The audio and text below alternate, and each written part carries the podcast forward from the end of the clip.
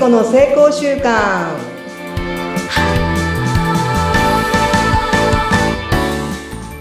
皆さんこんにちは。健康習慣コーチの加藤聖子と申します。どうぞよろしくお願いします。はい加藤さんよろしくお願いします。フリーアナウンサーでインタビュアーのうなみくよです。よろしくお願いいたします。お願いします。いや加藤さん早いものでもう3回目になりましたあっという間です。ねね早いですね。いやもう本当に月日が流れるのも早くてもう4月なんですけど、実は我が家に変化がありましてね、無事、はい、お兄ちゃんが浪人してたんですけど、大学に決まりましたよ。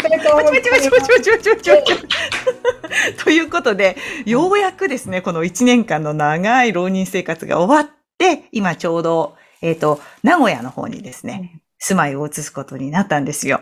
はい。なので、ちょっとね、あの、なんていうかな、私自身もなんですけど、お兄ちゃんもいろいろ家庭環境変化し、変化でね、嬉しいような、寂しいような、ちょっと今こうセンチメンタルみたいな感じなんですが、はい、どうですかね、こういう心境の時は。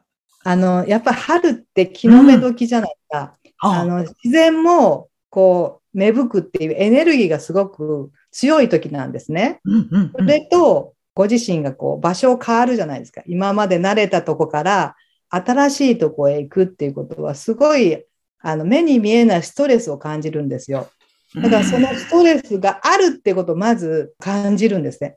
みんなそこ感じないじゃないですか。ストレスがあるっていうこと。うん、あるって感じると変えれるんだけど、なんでそうなってるんだろう。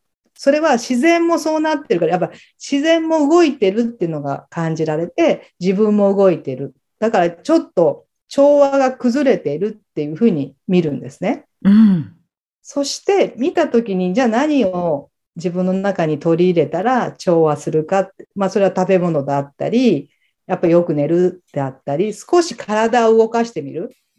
やっぱ緊張してるじゃない？すごい新しいとこに行くから、体も緊張してるし、心も緊張してるので、ちょっとあの動いてみる。ああ。そうすると体がほぐれるから、心もほぐれるんですよ。なるほど。あのね、悩んだり、ちょっとうつうつとしているときは、どうしてもこうじっとしてするじゃないいや、わかります。ありました。過去にめっちゃ人生で悩んだ時期に、もう本当どうなるかと思った時があったんですけど、でその時はもう部屋で片隅にこう、暗いことしか考えないですよね。そう。体休めればいいかっていうと、そうじゃないですよ。ちゃうちゃうちゃう。違うちゃうちゃう？ちゃうちゃうちゃう。そういう時は、あえて外に出るんです。特に春じゃないですか。桜を見に行くとか、で、なんかこう、あの、タンポポ見に行くとかっていう、うん、あえて動くんですよ。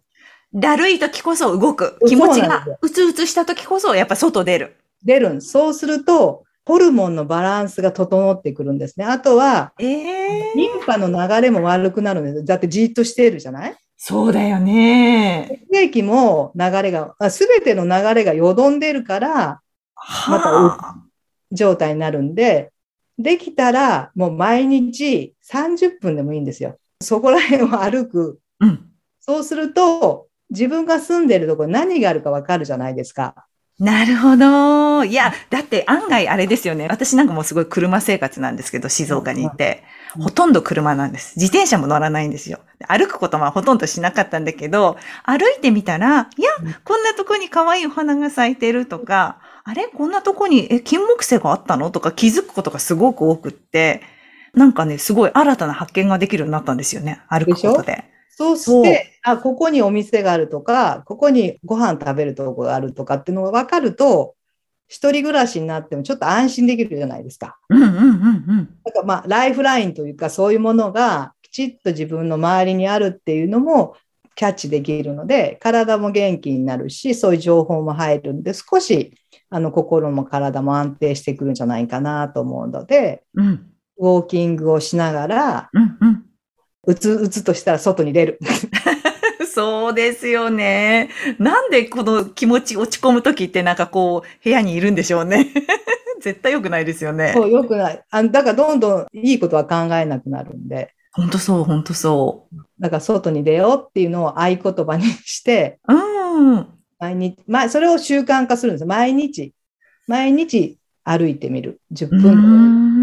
歩いてみるっていう。なんかその、うんうん。習慣する時のポイントってあります？やったことない人がやるときに。まあ、朝早く出かけるとかね。まあ、学校に行くついでに歩くとかね。うん。あの、学校帰りにとかっていう、なんかついでを作る、買い物がてらとか、うんうんうんうん。ついでを作るといいかなと思うんですね。で、まあ、かっこいい靴を買うとかもいいかもしれない。運動ああ、なるほど。それそれ履きたくなるじゃない？確かに、格好から入るっていいですね。いいですよ。なんかこう、ウォーキングウェアを買うとかね、シューズを買うことによって、あ、それを履きたいなとか、それを履いて出ていきたいなっていう、そういうのもいいかもしれないですね。確かに。加藤さんもそういうことされるんですか？私も格好から入るので。じゃあ、あの、ウォーキングウェアを買って、ピンクのね、かわいいですね、ピンク。パッツを履いたらめっちゃかっこいいでしょ？うん。それでこうやって歩いてえ。もう一つちょっとこれついでのアイデアなんですおけど。願いします。歩くことで防災ですよ。防災？そうです。今自分がいるとこは海抜何メートルかって公園に行けば書いてあるんですね。ああ、確かに。ここを歩けば高台に行けるとか高いビルがあるかっていうのを見たり、うん。そういうのを日頃見ていると何かがあった時にちゃんと思い出せるので、そういう意味で私歩くことは防災だと。あ、いや、そういう観点って初めて聞いたかもしれない。防災のために歩くっていうのもありですね。確かに。今ね、南海トラフとかいろいろ言われているので、防災のために歩く。そうすると、歩いてると、普段から歩いてると歩けるじゃん。そう普。段歩いてない人は怖くて、あの、それこそ縮こまりますよ。うーん。普段から歩いてたら何キロでも歩けるっていうのが自分の中にあるから、うんうんうんうん。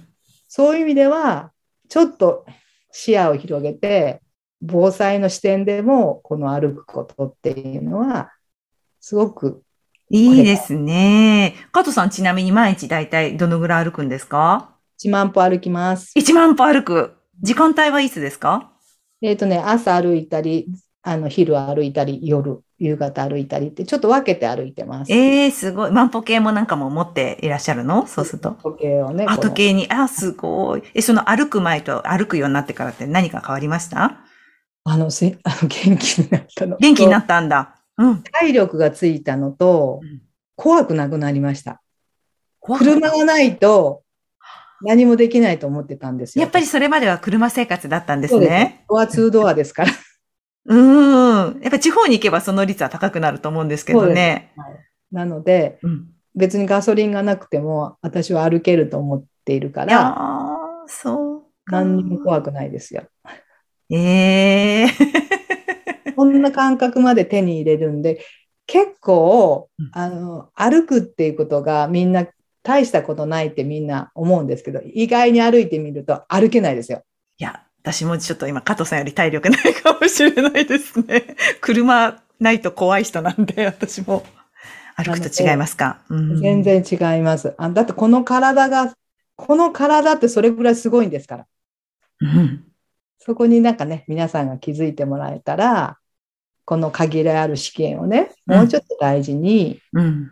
有意義に使えるんじゃないかなと。そうですよね。この体が動かなくなったらもうほとんどでき何もできないですよね。そうですよ。いくらお金があっても、なんかそういう地位や名誉があっても、このね、体が喜ばなかったら、うん。やっぱり幸せじゃないじゃないですかい。や、本当そう思います。どんだけお金あっても体動かなかったら辛いと思います。なので、うんそれが毎日ちょっとずつすれば、ね、身につくんで、うん。やっていかれたらいいなとい私は。いや、いい成功習慣を教えていただきました。ありがとうございます。まずね、ちょっと気分がうつうつする、まあ、今の季節は特に落ち込みがちだったり、不安定になるときは、外に出て、こう歩いてみる、太陽の光を浴びる、リンパの流れを動かす。ね、やっぱり健康が一番ということなんで、歩くっていうことは私も少しね、心がけたいと思います。今日はありがとうございました。ありがとうございました。また教えてください。はい。